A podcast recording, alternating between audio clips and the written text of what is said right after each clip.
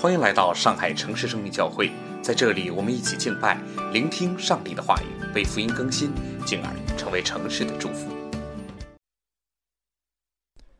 诗篇十六篇，我的好处不在你以外。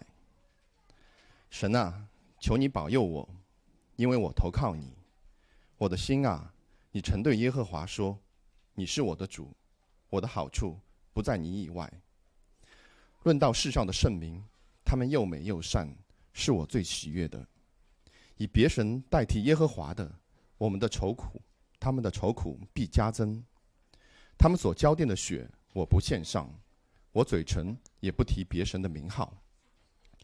耶和华是我的产业，是我杯中的份，我所得的，你为我持守。用神量给我的世界，坐落在佳美之处。我的产业实在美好。我必称颂那只教我的耶和华，我的心肠在夜间也警戒我。我将耶和华常摆在我面前，因他在我的右边，我便不致摇动。因此，我的心欢喜，我的灵快乐，我的肉身也要安然居住，因为你必不将我的灵魂撇在阴间，也不叫你的圣者见朽坏。你必将生命的道路指示我，在你面前有满足的喜乐，在你的右手中有永远的福乐。以上是上帝的话。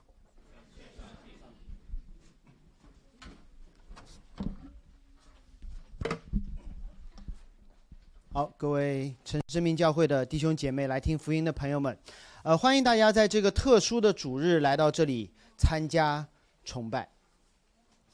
有没有知道为什么今天那么的特殊？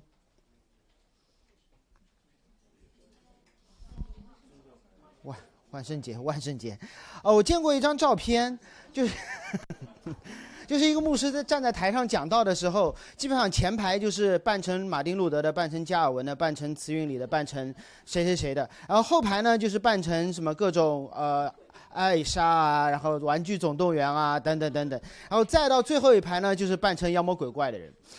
嗯，当然我当我说这周为什么那么的特殊，不是在说万圣节，而是今天是万圣节啊，但是而是今天的特殊之处在于，对于教会来说是一个纪念日。就好像今天我们圣诞节会有一个纪念日，我们复活节会有一个纪念日，我们每周过每个不是每周，每年过生日的时候会有一个纪念日，是因为这所有的纪念日是在纪念起初的某一个日子，这你们可以理解哈？为什么会有圣诞节？是因为某一天真的某一天耶稣诞生了。为什么有复活节？是因为某一天确实他复活了。而今天是为了纪念。一五一七年十月三十一日，有一个叫马丁路德的奥古斯丁派的修道士，在德国威登堡教堂教区诸圣堂门上贴了一份名为《关于赎罪券的意义及其效果的见解》，的名字很长的小作文。然后不经意间，也是历史的必然，掀起了一个运动，名叫宗教改革。所以在教会的历史上，或者是作为新教的教会，每年的十月三十一日，对我们来说不是万圣节，而是宗教改革纪念日。当然也有关系，因为十一月一日就是明天，是天主教常常用来叫那那天才叫万圣节。今天哪怕你是去装鬼也好，装什么也好。今天叫万圣夜，因为第二天是所有的圣徒过节的日子，所以第二天特别的圣洁，所以前一天呢，鬼就要最后的狂欢。而路德也选了这一天来告诉天主教教会，你不要再崇拜圣徒了。所以以此诞生了我们今天被称为基督教新教的教会。区别于天主教，而那份小作文呢，也因为一共有九十五句话，日后被称为九十五条论纲，而作者就是马丁路德。于是，当我们在教会的处境下提到十月三十一日时，想到的就不要再是万圣节，而是宗教改革日。那那天到底发生了什么？或者一五一七年的十月三十一日之前发生了什么？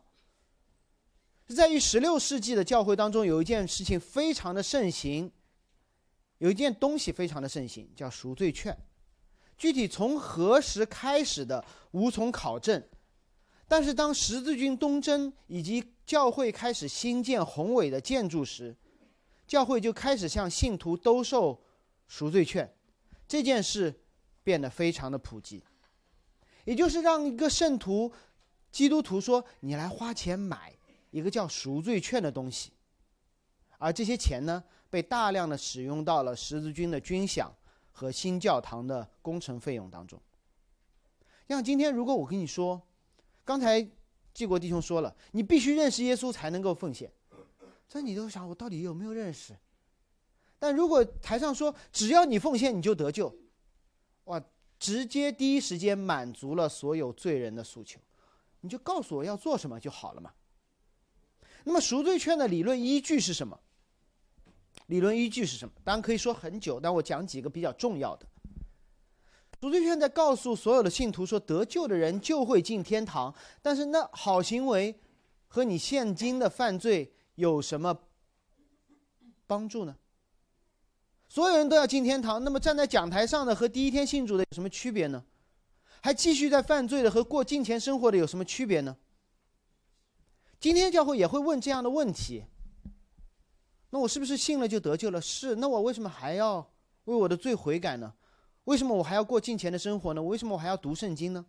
当我们没办法解决这些问题的时候，天主教教会就发明了一个圣经当中没有的概念，叫做炼狱。重生的基督徒在进入天堂之前一定会犯罪，对吗？我们都相信我们一定会犯罪。那么就要通过炼狱的过程，完成最后灵魂的净化。你之前犯的罪越多，你炼狱时间越久，这是一个圣经没有的，但是被一位主教格里高利一世所提出，而大家喜闻乐见的教义。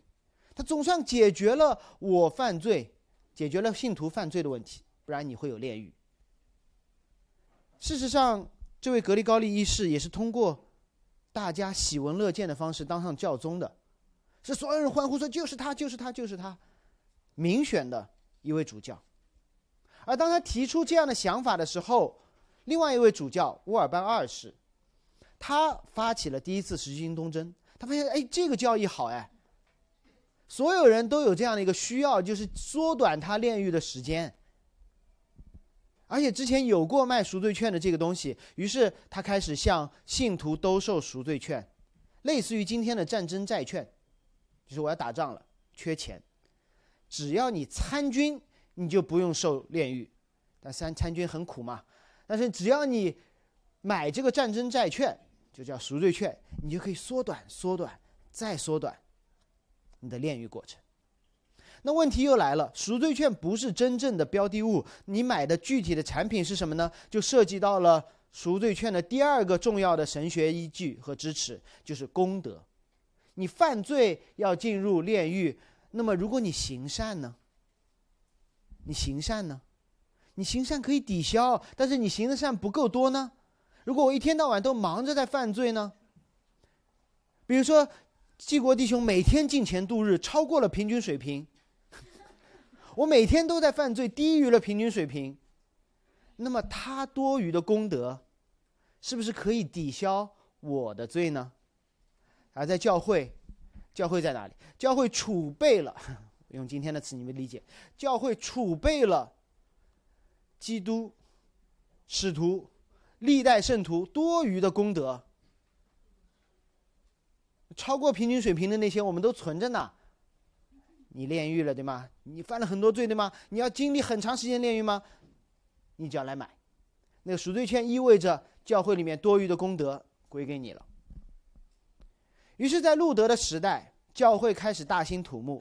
今天还在梵蒂冈作为地标的圣彼得大教堂，就在那个时候要被建立起来。教会有的是功德，缺的是钱。于是，广泛的派出赎罪券的销售人员游走于街头。他会问：“赎罪券了解一下。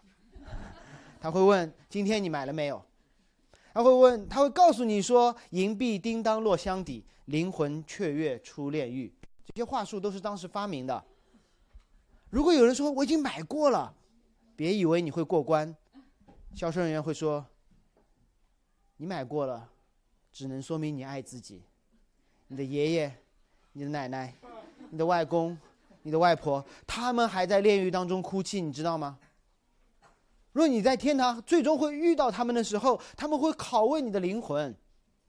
你给自己买赎罪券的时候，怎么没有想到我们？想到我们这些在炼狱中的人了没有？你知道吗？你隔壁邻居都买了，你不买？为你死去亲友赎回炼狱中的灵魂，这是当时销售的革命性突破，大大扩大了人对减少炼狱时间的需求。他开始赚死人的钱。这不是我的发明，发明这个神学的人叫约翰特泽尔，是罗马教廷驻德国的赎罪券销售总监。而马丁路德遇上了特泽尔之后，掀起了欧洲，席卷欧洲，影响至今的宗教改革。若有要用几句话来回应当时天主教的神学的时候，后人总结出了叫五个唯独。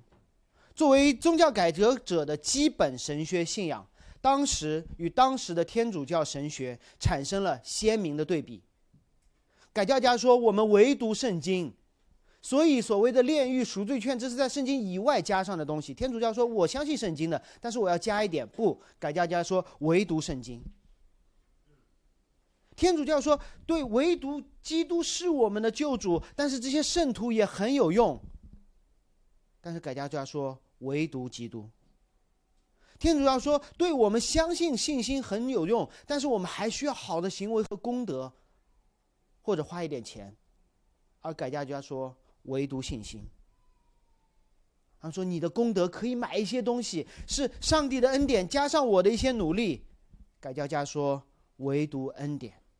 当教堂越建越大，罗马帝国的领域越扩越广的时候。改教家提醒教会说：“唯独上帝的荣耀，而不是那个一世、二世、十世那些人。”所以不要轻看五百多年前的这场神学之争。今天的你我，无论是或不是基督徒，都在内心受到天主教的影响，这叫罪的影响。我们承认自己的罪，但是我们迫不及待，希望通过自己的一些好行为来弥补。如果今天我告诉你说你必须信上帝，你奉献多少钱给教会都没有用，你会发现这是什么信仰？而我如果说你只要奉献这些达到平均水平，你就可以灵魂得救，这是罪人所喜欢的，这是天主教的神学。我们甚至希望通过我们的好行为帮助他人，来加上自己救恩的稳固的信心。我们总觉得圣经里的教具不够不完整，不知不觉我们在上帝和人之间增加了许多的东西。当然，我很感恩你们有许多人分享自己的软弱，说：“只是你能不能为我祷告？”不，我说我要和你一起祷告，因为我我不是站在你和上帝之间的那个中保，就如同教宗一样。我们的信仰内容，慢慢的。会在圣经上增加，我们的崇拜的对象变成了上帝和他以外的东西。我们的得救的依据好像是神的恩典，但总要加上一点自己的努力。所以，当我一边在想着宗教改革纪念日的事情，本来还想着今天专门开一堂讲座，然后一边看今天的经文的时候。我发现，当顺着这经文的五个自然的段落，刚好涉及了宗教改革的五个维度。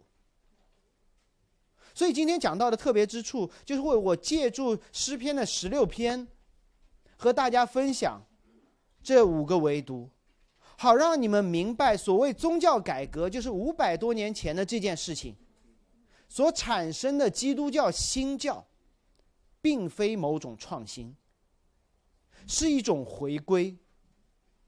是一种从公元一五一七年，他们回归到了公元前一千年，找回了大卫的神学。如果这是真的，就是十六世纪的天主教教会需要他之前两千七百年前的圣经，那么两千年后的我们，或者五百年后的我们，可以找回一五一七年他们所找回的更久远。更古旧的那个福音。如果我们心中还有那种赎罪券的想法，如果我们心中还有那些哇那些圣徒特别好，我希望成为他一样，他的好归给我的那种想法，那我们可以通过今天这段经文，这段差不多三千年前的经文，影响了五百年前的世界的这段经文，影响今天的我们，所以让我们顺着经文一点点来看这五个维度，顺序和改教家不完全一样。第一个。是唯独信心。第一、第二节，大卫说：“神啊，求你保佑我，因为我投靠你。我的心呐，你曾对耶和华说：你是我的主，我的好处不在你以外。”你仔细想一下，这首诗的作者大卫，他日子过得好不好？单看这里，你会发现他不好的。如果日子过得好，为啥要求保佑？为啥要投靠神？这和中世纪。的信徒一样，他们日子过得不怎么样，差到我们很难想象的地步。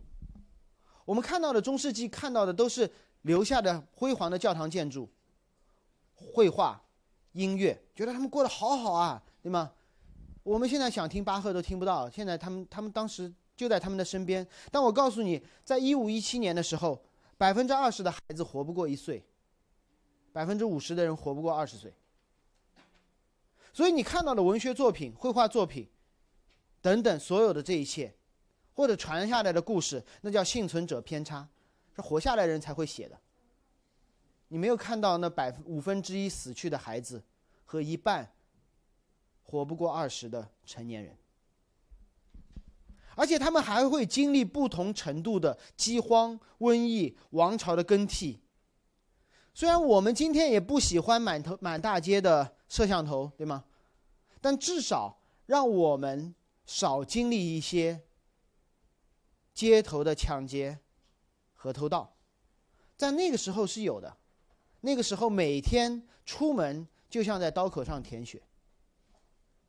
当然，儿孙自有儿孙苦，对吗？我们不至于经历大卫的时代的逃亡，不至于身处平均年龄不到四十岁的中世纪。但我们面对的问题。也是一样，我们总在想我们需要投靠些什么。我不知道你的问题是什么，但每个人总想说，我希望能够抱个哪里的大腿，投靠些什么。大卫试图投靠躲进亚杜兰洞，中世纪的人试图投靠教会或他发明的某种教义。我们试图投靠某些大厂、名校或者那些可以带给我们好处的东西。我们希望投靠一个让我可以完成自己使命，或者确定自己身份的东西。不知道最近很火吗？元宇宙，对吗？他好像告诉你是什么？告诉你说你在这个宇宙里面，你就是世界的主。当然，我告诉你，你是投靠了一个理论和系统，你不是那个主，你反而在另外一套新造的知识体系、世界观之下。人很喜欢这些东西的，让你觉得有掌控感，这叫卖赎罪券。特泽尔说：“你要有你有掌控感，你只要花了钱，你的灵魂就稳定的。”这是亚当和夏娃的谎言，就是我的信仰我负责，我的救恩我来做主，我的宇宙我来设计，一样的。对于不满足现状的人。我们需要的到底是什么？一套方法，一条出路，一身好本事，一个好脑袋。本质上，我们不满足现状的我们，需要一个正确的信心对象。所有人，所有人都靠信心活。无神论靠他们对无神论的信心而活；有神论靠他们对有神论的信心而活。基督徒靠我们对。我们所相信的那位基督的信心而活，而当我们说我们要靠信心、靠方法、靠出路、靠靠信一个别人，本质上我们相信的是自己，是因为这是我的选择。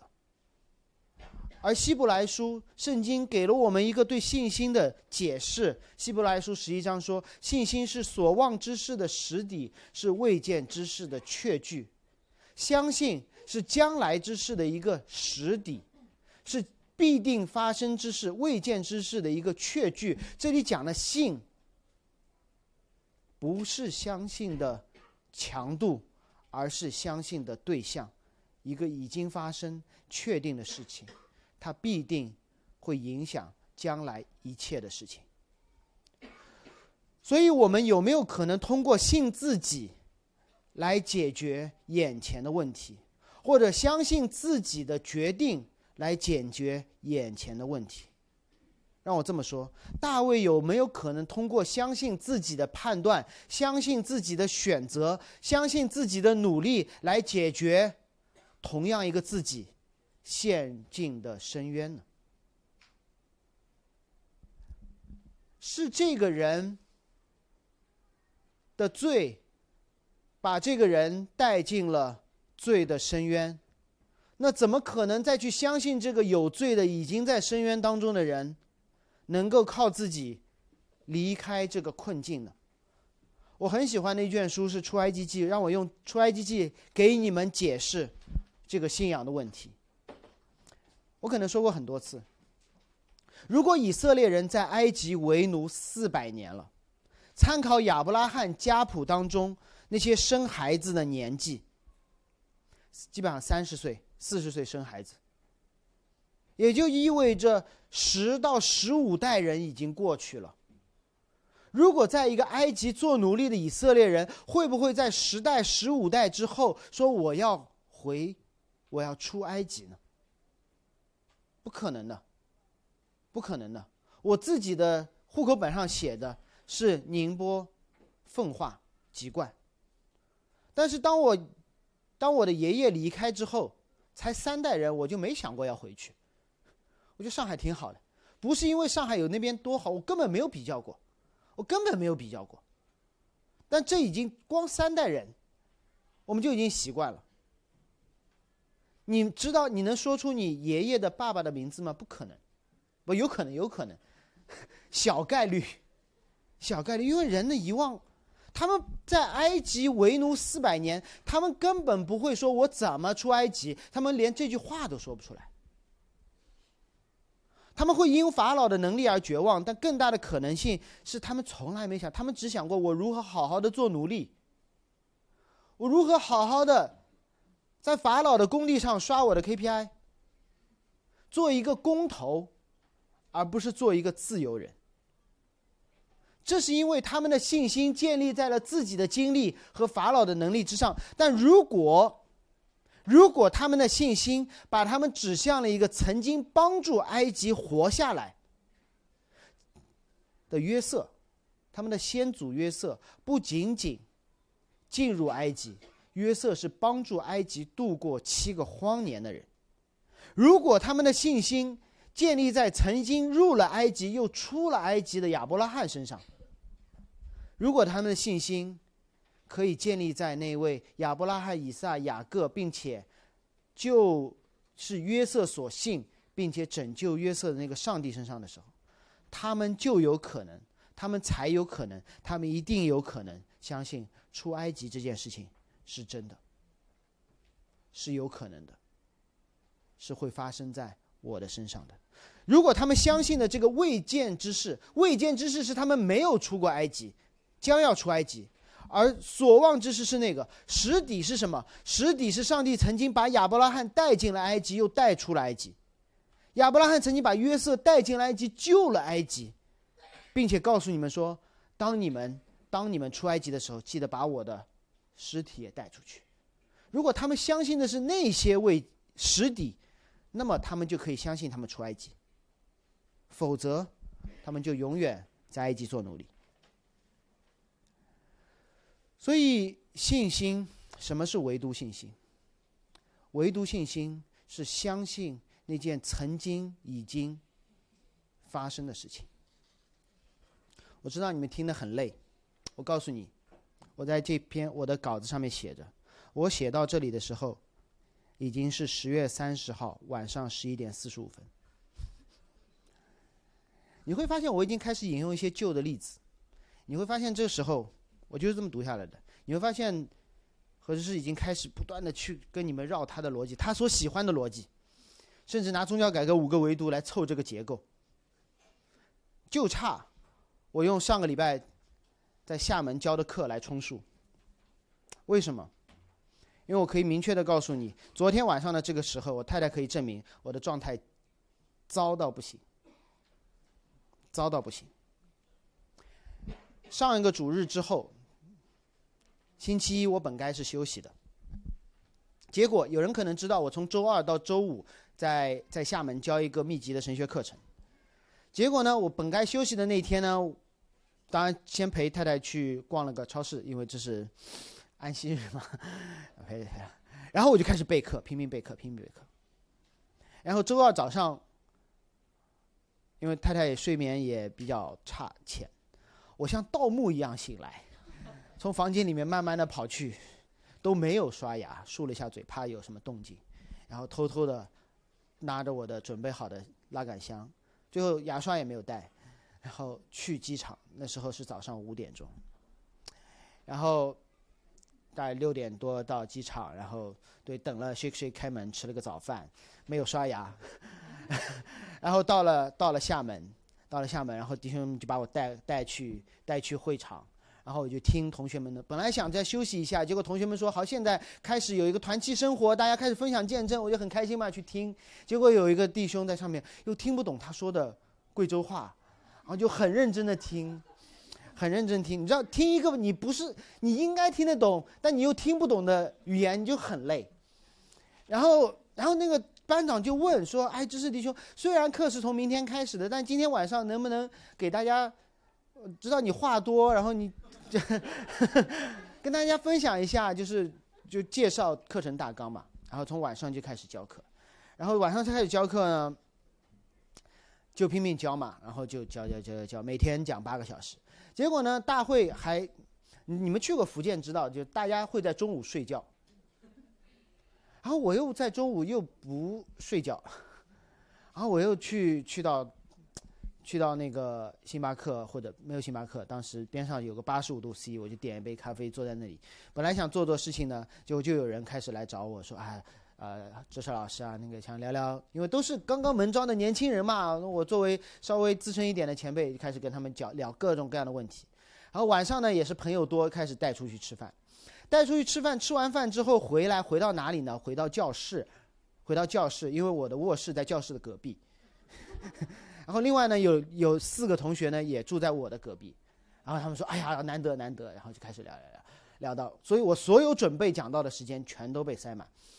然后是礼拜五晚上，准确的说是礼拜六凌晨回到上海。礼拜六凌晨回到上海，回到上海之后。哎，早上礼拜六的早上带娃去上课，下午陪太太去看《沙丘》。我累到什么程度？《沙丘》的导演我一般，但《沙丘》的音乐，Simo 是我最喜欢的音乐人。所有诺兰的电影都是他做的，结果我居然打瞌睡了，我居然打瞌睡了。然后回到家。还对川哥帮我们，川哥和 Apple 帮我看孩子，然后请他们吃饭，吃完饭他还不肯走，还要哥再聊一会儿。然后当我开始准备这篇讲道的时候，你知道，上一次我的休息已经是前一个周一了，而且你知道这段经文不容易，因为我不知道历史背景，谁都不知道，注释者也不知道。发现上下文的关系也不是很清楚，偏偏呢，大家还挺熟悉的。我们刚才唱的诗歌是这首，就会众熟悉，大家觉得说应该很有料，但仔细看又没有什么。甚至我告诉你，我还干了一件事，我能翻墙，然后我在网上搜诗篇十六篇，Tim Keller，没搜到；诗篇十六篇，约翰派伯，没搜到。约翰十六篇，我把我所有喜欢的牧者加上这个关键字搜，发现他们怎么不讲呢？然后我开始对自己的中心开始怀疑：为什么在电飞机上还要看部电影？为什么什么事情都拖到最后？为什么不像上一次教课一样把这个主日的讲道安排成别人？所以，当我把自己的信心建立在自己对时间的管理能能力上面。把我的信心建立在我解经的，甚至我解经的能力上面，我翻墙的能力上面。我开始对产生的结果开始失望，焦虑和紧张。然后他还问我说：“说你不太好。刚才今天早上他先来的，七点钟来的，就八点七七点钟来的。啊，然后刚才我上台的时候，他问我说：现在的状况比昨天晚上好一点吗？我告诉你，在他上床睡觉之后发生了什么。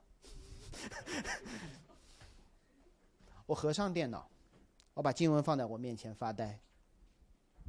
我想到我最喜欢的那位神学家乔治怀菲德，一个极其忙碌，骑着马到处跑，到了点到了地方就开始讲道，讲完道继续骑着马往前走。我说这哥们到底怎么准备讲道的呀？他说每天早上我会把经文摊在我的面前，我读他的传记的时候，他就他说 I pray between the lines。我解释，他说我我在字里行间祷告。然后我就把今天的经文放在我的面前，我说：“神，求你让这段经文不要成为我讲道的重担，而成为我的祷告。”然后一看，第一个，神啊，求你保佑我，因为我投靠你，我的心呐，我曾对耶和华说：“你是我的主，我的好处不在你以外。”我反问自己一个问题。这两节经文我自己信不信？我需要的事情，神是我需要的是神的保佑，而不是我来保佑这间教会。那么，当我觉得特别痛苦的时候，其实我反而犯了天主教主教的错。天主教主要说：“我啊，我要来保佑这帮人，这帮人也不读圣经，怎么办呢？”我就告诉说：“给钱，你们就开心了。”所以。我可以告诉你们，哪怕今天这篇经文，呃，这篇讲到我后面没有怎么写逐字稿，扑街了，我觉得值了。因为因为昨天晚上十一点五十分的时候，神用他自己的话来安慰我说：“何志是你需要的是我的保佑，这间教会需要的是神的保佑，不是你的保佑。我需要的不是依靠自以为有的充沛的精力。”我总觉得我不用休息，而是对上帝的依靠。我曾经对上帝祷告过，说：“主啊，一年前我在为上帝的祷告说：‘主啊，求你让这间教会能够多聚一个礼拜天吧。’因为那时候疫情也不确定，逼迫也不确定，什么都不确定。结果现在我居然开始担心某个主日准备不的不够充分，我的原因而毁掉这个教会。那神那个时候真的对我说：‘你以为你是谁？’ 你以为你是谁？我当时在问自己：说我信的到底是什么？我信的是那位我希望他来保佑，我希望我能够依靠的那位上帝，还是我自己？是觉得说我更有能力带这间教会，我更爱这间教会，还是神更有能力带这间爱这间教会？我信的上帝是不是比我更有能力在这间教会行他的旨意呢？如果我信心的对象是神，那我有什么好担心的呢？就好好敬拜呗。一篇准备的不充分的讲道，至少让我自己明白，荣耀本身就不是我的。然后心情稍微平复了一下，大概到了今天早上十二点十五分，我这花了大概十二十分钟左右时间，就开始就默想，会反思自己，说我到底信的是什么，让我如此的焦虑？我到底信什么？让我甚至有一些愤怒。你问春春可以证明，我拿着这段经文，靠在墙上看，看到最后我把经文扔掉了。我说什么大卫你怎么写成这样子让我看不懂？真的，嗯，心情平复之后，我就开始开开心心的写第二点，因为第二点是唯独归荣耀给上帝。第三、第四节说，论到世上的圣名，他又美又善。是我喜悦的，以别神代替耶和华的，他们的愁苦必加增；他们所浇奠的血，我不献上，我的嘴唇也不提别神的名号。这是我们现在这群人正在做的事情。大卫确实引用了，不像我刚才硬引用了出埃及记。大卫确实 引用了出埃及记的内容，因为出埃及记十九章。上帝称呼以色列人为圣洁的国民，你们是圣民，你们是被带出来的。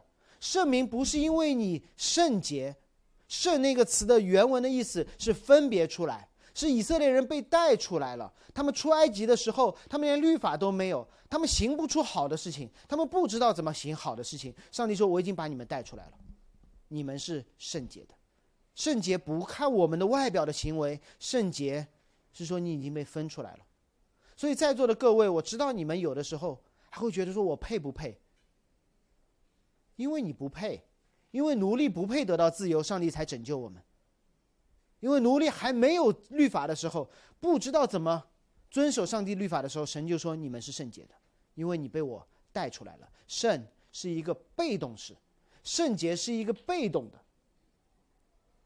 世上的圣名，他说原文是说愿意，意愿是地上被分出来的。他说世上其实是指地上被分出来的，很清楚。当以色列人在物理上做了一个迁徙的时候，上帝说：“我要把你放在我应许赐给你的地上。”分出来干嘛？以色列人说：“那干嘛呢？你把我分出来，然后呢？”摩西对法老说过：“容我的百姓去旷野拜我，敬拜我。”在埃及，你们不是不拜，是拜错了。在埃及。个人盖各拜各样的神，众神崇拜，包括可能包括耶和华。他们也说这是以色列的神。这有什么问题吗？有，这是这里说的，唯独上帝的荣耀。天主教教会不会否认上帝的荣耀，但是他们不断的在上帝的荣耀边上加上一些玛利亚、圣徒，他们也有荣耀，小一点而已。这种本质上说。这叫多神崇拜，这是埃及的信仰。当有人对我们说：“我尊重所有的宗教，你们基督教不尊重其他的宗教。”大卫在出埃及的语境下面说：“送礼物给别神的，你们愁苦必加增。”他说：“我们先不听你的这话，我听听你自己想一想。当你去不断的送礼物给不同的神。”给你增加的是安全感还是不安全感？给你增加的是喜乐还是愁苦呢？理解吗？多神崇拜带给你的是安全感还是愁苦？帮你们还原一下埃及人敬拜的样子。他们拜的是什么？如果你看埃及的历史顺序，我不一定清楚啊。埃及人最重要的是什么？最重要就是尼罗河的潮汐。一退潮，肥沃的土地就可以播种。但是他们一定要等，一定要在尼罗河涨潮之前收割，不然就完了，就完了。你种了很多，最后被水冲掉了。所以他们就开始拜尼罗河，希望你能够稳定的潮起潮落，潮起潮落。然后他们就开始拜尼罗河神，拜尼罗河神。这就是为什么十诫的第一灾，十灾的第一灾，击打尼罗河，因为这是埃及的主神。结果发现越拜拜了日子也算好，他们的日历做得很好，发现准时初一十五涨潮，然后什么退潮，就发现说有一次我一样拜一样拜，为什么这次不准了呢？哦，原来发现跟月亮还有关系，于是他们在他们所拜的神上面增加了一个月亮神，发现又准了，准了一段时间发现又不准了，怎么办？啊，跟太阳有关系。然后跟风有关系，跟树有关系，于是他们就不断的在自己的敬拜系统上面增加一些东西。他们在试，到底要拜到什么程度，就拜全了。别以为这是埃及的问题，这在雅典也有这个问题。所有的哲学家都会去关心说，某种哲学思想、某种神，我是不是缺一个了？发现说我拜了拜了，发现说缺一个要素，于是雅典的人就开始拜一个叫喂食之神。我不认识，但是我先拜了再说。这是法利赛人的问题。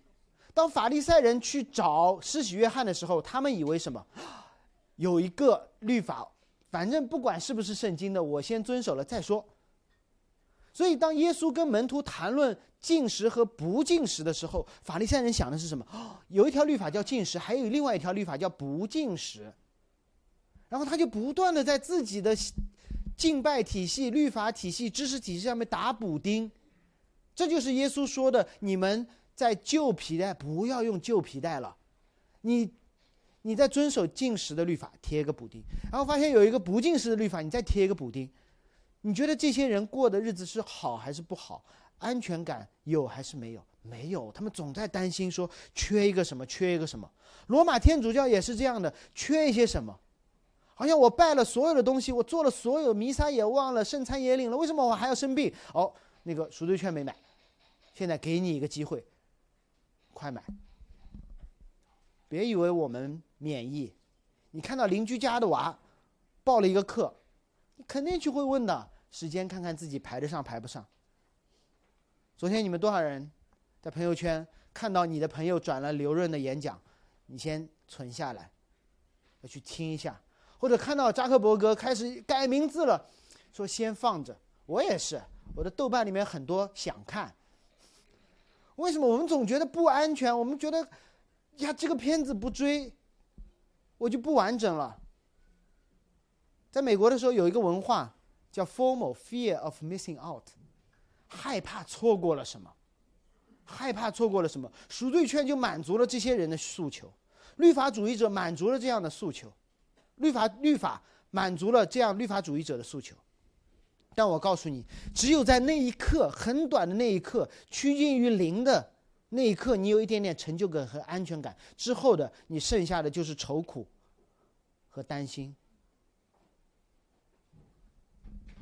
几天前有人和我聊到，正好那边有，因为课上有宣教士，他说：“我怎么判断一个印度人是真的信了上帝呢，还是没有？”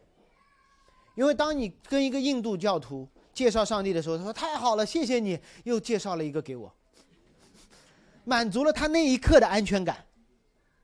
他说：“你去看，看他家里面，神龛上是多了一个十字架呢，还是神龛被换成了十字架？”这是大卫所提醒的祷告。包括问我说：“何志士，你到底是不是需要多讲一篇道，来确认你在上帝面前的身份？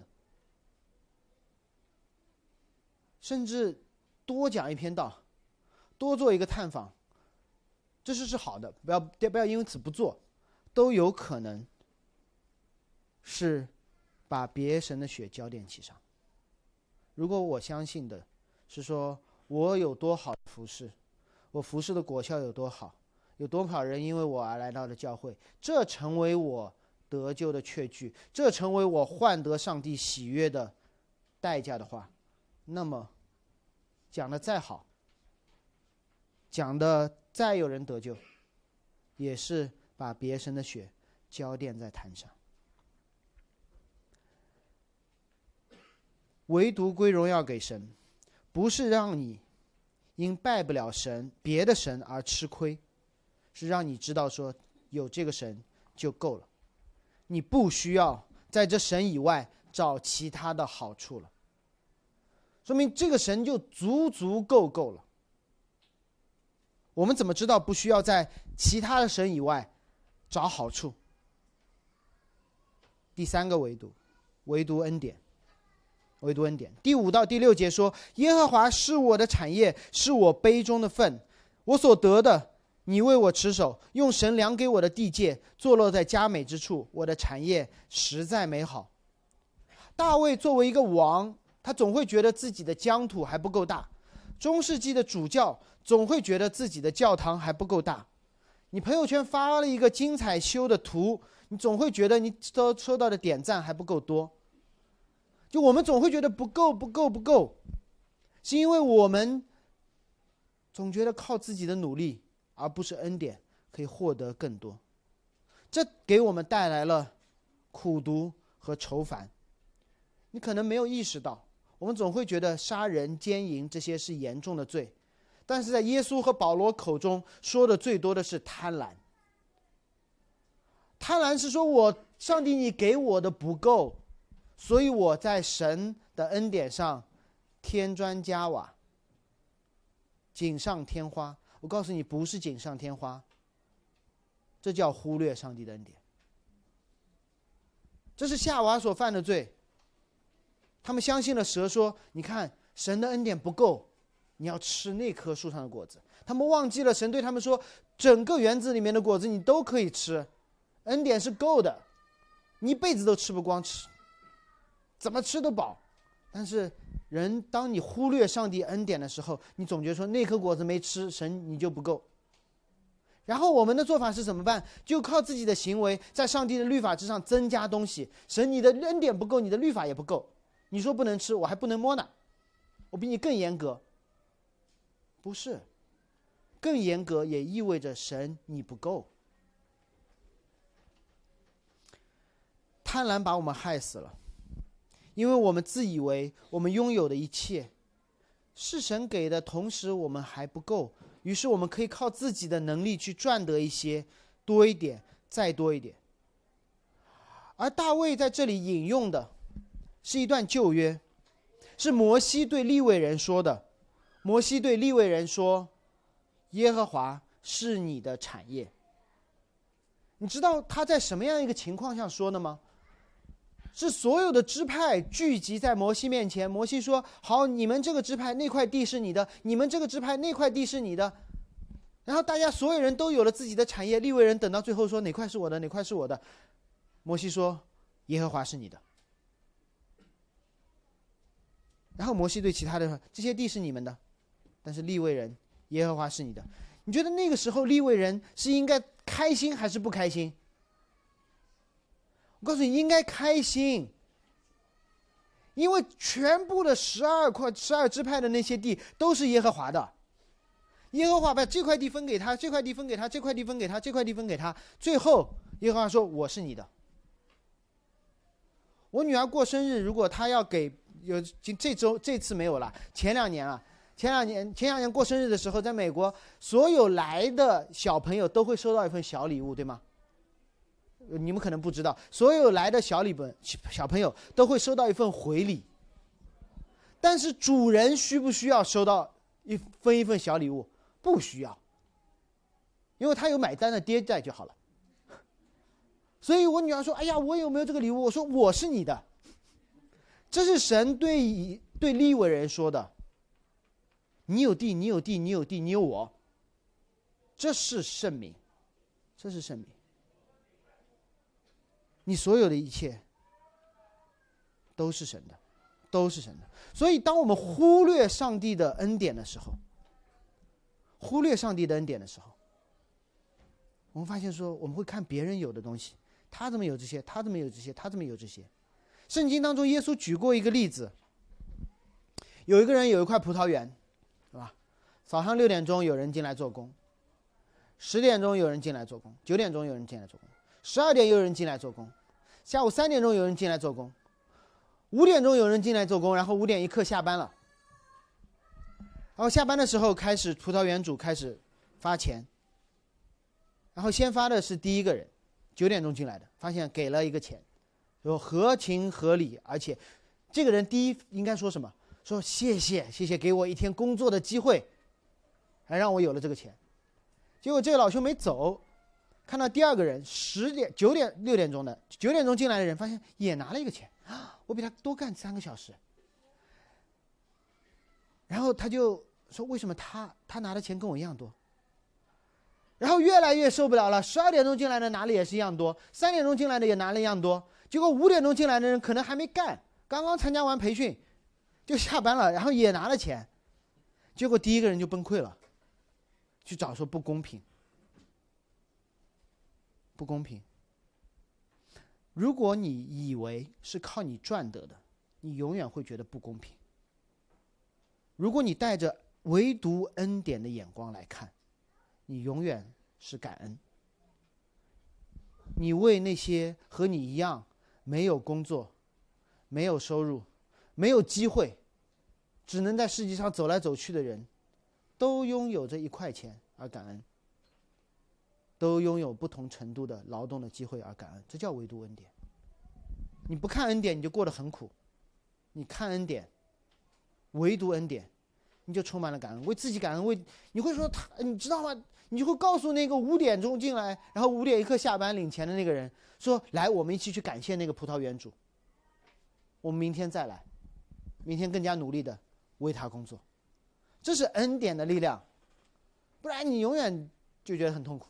同事的工资比你高，同事的时间，上班还摸鱼，对吗？然后我们看第四个，怎么帮助我们不要忘记，不要忘记之前所有说的这些信心的对象、敬拜的对象，以及唯独的恩典。第四个是唯独圣经，第七、第八节，我必称颂那指教我的耶和华，我的心常在夜间也警戒我。我将耶和华摆在我面前，因他在我右边，我便不致动摇。大卫在这里用了一系列的词，是说指教我不是我们自己悟出来的，是被告知的。而被告知之后，我们藏在心里，心肠就开始警戒我们。我们的心被神的话语改变之后，就警戒我们，不致动摇。如果你还记得上周的经文结束的时候说到的是不动摇，是那位基督。因为相信上帝的话，相信神的应许，基督自己是上帝的话，无论是环境，无论是风浪，无论是甚至是需求，都没有动摇他上十字架来应验上帝话的这件事。那么在这里，他说，到底什么使他不动摇？神的话，上帝的教导来规范行为。而我们通过什么来认识上帝？通过什么来规范我们的行为？通过什么使自己不动摇？这个问题也是中世纪的信徒所问的。但是他们得到了错误的答案。当他们问我通过什么来认识上帝？教宗的教导，反正你们看不懂圣经，教宗说什么？教宗的解释。通过什么来规范我们的行为？教会的传统。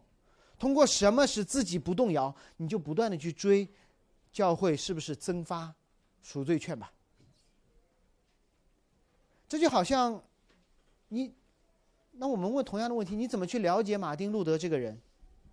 读他的文章，读他的书信，读他的自传，然后再去看别人对他的评价。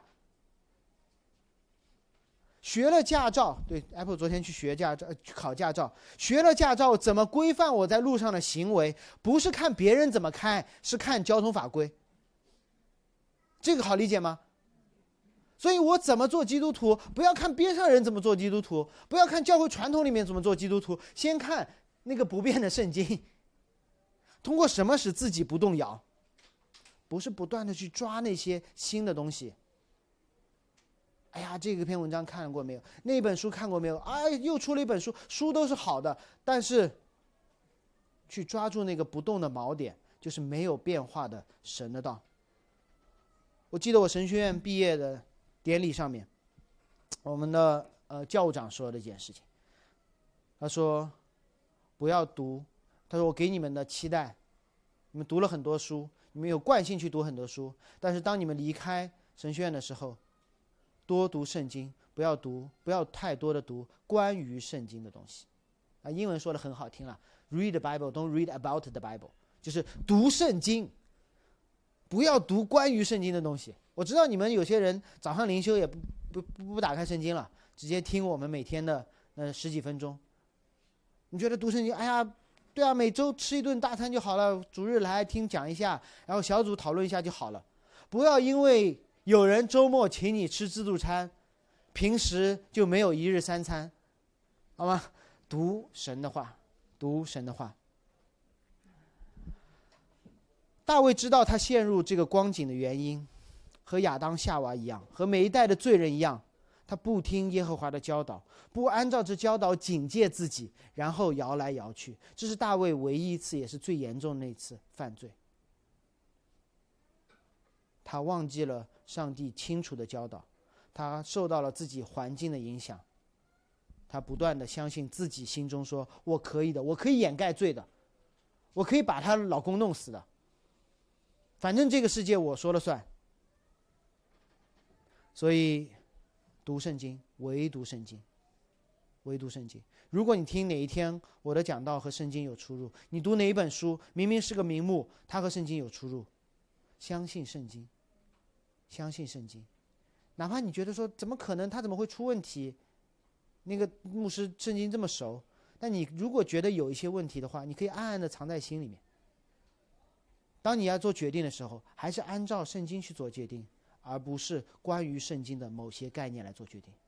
甚至历代的信条，我们在小册子上所写的威斯敏斯特信条等等这些信条，他之所以成为信条，不是因为他厉害，而是因为他很接近圣经，但他始终不是上帝的漠视。最后这段经文让我们看见了一点点基督的样子。我们一起来看最后一个，唯独基督，无论是安然居住，暗示了神与人同在的道成肉身，还是撇在阴间，指人原本的归宿被逆转，或者他有一个 callback，说诗篇第一篇关于道路的描述，允许我用一个新的视角来帮助大家看这段圣经。我想问大家一个问题：你觉得小耶稣什么时候知道自己是基督的吧？想过没有这个问题？耶稣，那按照理理性啊常理，马槽里的小小基督应该不知道自己是，对吗？他应该还不知道，他只知道吃奶，他就好好的做一个出生的婴孩就好了。但是我们可以清楚的知道，十二岁的耶稣他在圣殿里面，本着圣经。和别人讲论，还说自己在我父的殿中的时候，他已经知道了。我就是旧约当中所应验的那个基督，你觉得他会高兴还是不高兴？我告诉你，他会很痛苦。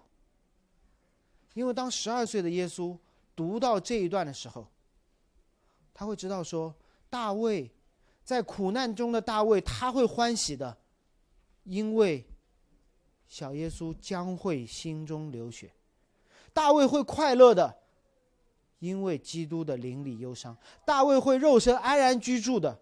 因为这位基督还会应验以赛亚书五十三章或其他的那些被挂在木头上。大卫说：“我的灵魂不会被撇在阴间，因为我们的基督灵魂会下到阴间。”大卫说：“我的圣者不见朽坏。”耶稣哪怕知道他不见朽坏，但是他必定会经历与父的分离。我可以鼓励你们，你们站在基督的角度去想想，小基督如果他知道自己是谁，他读诗篇五十三篇的时候是什么感受？他读这些的时候，他说：“太好了。”大卫，大卫读到的时候说：“我的邻里快乐。”耶稣说：“我知道，你知道你为什么邻里快乐吗？是因为我在科西玛园说：‘我的父，我的父。’”求你把这杯移去，是因为耶稣汗如血滴在地上，是耶稣知道说马上他将在十字架上说：“我的父，我的父，你为什么离开我？”当耶稣说完“我是道路、真理、生命”之后，他知道说他要走上那条十字架的道路，献上自己的生命。所以，如果我们认为这是大卫的诗歌，从祈求开始。经过信号数算恩典，进入敬拜。那么，当耶稣读这篇诗篇的时候，他是从聆听开始的。大卫说：“我能投靠谁呢？”耶稣说：“来到我这里来。”然后，耶稣知道说：“我要经过对父的顺服。”大卫说：“我要信谁呢？”耶稣说：“信那位要救你，并且要把我送上十字架的那位基督。”大卫说：“恩典在哪里呢？”耶稣说：“我这里，我要赐下那个恩典。”大卫要进入敬拜，耶稣要进入与父的隔绝。我想说，这也是我昨天晚上我的诗歌，从焦虑开始，经过默想、数算恩典，才敢走上今天的讲台。因为我太太十一点四十五分根本不像能上讲台的样子，瘫在沙发上面。我先靠在墙上，然后把手里面那些经文扔掉。你上面已经写了很多，原文也写了，划来划去写了很多，扔在地上，摊在沙发上。然后我记下来，现在是凌晨一点。啊，这是我写下来想在现在读给你们的。这次没有写逐字稿，身心俱疲。但是让我重新读一下这个诗篇，好像是上帝在这个宗教改革纪念日送给我的礼物。以前我可以靠熬夜。靠神学院学到的一切的技术，甚至可以靠一些段子来保证主日的讲道质量。但此刻，主啊，我需要你，神啊，求你保佑我。我总想着让大家来投靠我，而此刻我只想投靠主你自己。虽然我心中曾对耶和华说：“你是我的主，我必须悔改。”我的掌控欲不时的冒头。明明我知道有基督就够了，心里还想着多一点，再多一点。主，我最大的祷告是神呐，若你要来，等我这周的讲道讲完再来。准备真的很辛苦，大家一定喜欢。这是我常常的祷告，主求你用这个诗篇来改变我的祷告。世上的圣明，他们又美又善，是所我我所喜悦的。我这边写下来说，记得在这里写下来，一字一句的读。弟兄姐妹们，我必须向你们承认，我不会对你们每个人都说得出这句话。至少我是诚实的。但是我感恩耶稣对每一个属他的人都说了这句话，不是因为我们有多好，而是因为他相信神的话，他归荣耀给神。我会向神祈求，今天当我在敬拜的时候，不要用那些技巧的东西，虽然可能你们觉得我已经用了，让我让我如利未人那样，真知道有耶和华做我的产业就够了。